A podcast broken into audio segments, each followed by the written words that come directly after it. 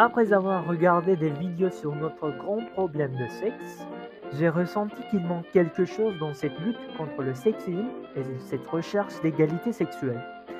Franchement, c'est pas seulement dans ce couloir où il faut argumenter. Dans la lutte d'écologie, de justice, d'égalité, etc., il nous manque des arguments concrets. C'est trop bien de révolter contre un système destructif et séparatiste, mais pour cela, il faut convaincre les gens qui pensent contre nous pour établir une idée collective au lieu de les insulter ou maudire. Les grandes réformes ont toujours des fortes racines, comme Marx nous a dit. Je suis aussi contre l'idée de convaincre quelqu'un dans un sujet si important et évident. Mais dans la plupart des solutions, la destruction n'est pas efficace. On est obligé de communiquer. Bref, j'ai pensé qu'à partir de ce moment, on doit déterminer nos problèmes et nos questions, ensuite trouver des solutions et des réponses logiques, objectives et internationales. Je refuse absolument l'idée de dépendance des femmes aux hommes. Elles peuvent changer toutes les choses à eux-mêmes, pas de problème là-bas. Mais comme on vit dans une société, ça vous aidera si vous avez plus de personnes à votre côté. Qu'a dit l'union fait la force. Si on est nombreux, alors c'est évident qu'on partage une idée commune qui va, qui va à tout le monde. Pour le travail restant, alors, j'ai pas du tout une réponse exacte, mais seulement une supposition. Selon ce que je vois dans le monde, euh, il nous reste beaucoup de travail pour démontrer que les sexes sont divisés seulement selon leur aspect biologique. Par exemple, par exemple, la masse des muscles chez l'homme est plus que chez la femme. C'est généralement comme ça. Ou bien, les talents cognitifs des femmes sont plus développés que des hommes. Mais aucun d'entre eux montre que l'un des deux sexes est supérieur de l'autre.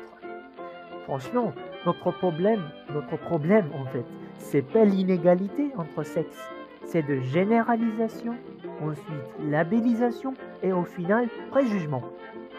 On peut voir ce triplé partout, à la discrimination, à l'inégalité, à l'injustice, au niveau social strictement séparé, à la génocide ou massacre.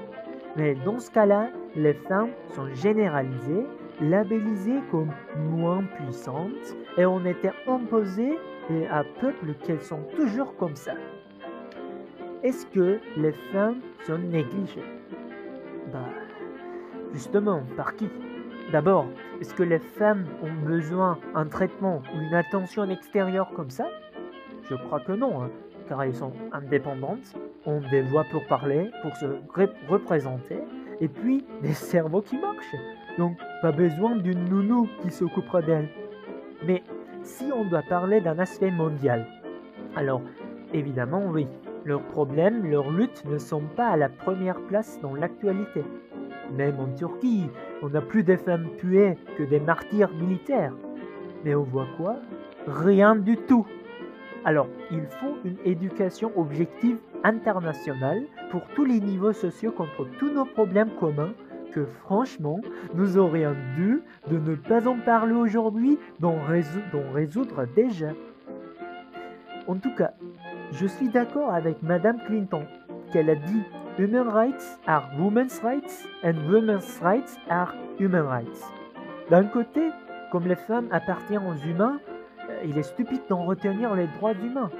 Mais de l'autre côté, c'est un discours plutôt humaniste et l'humanisme, par contre, est la discrimination ou, ou le fascisme d'espèces biologiques.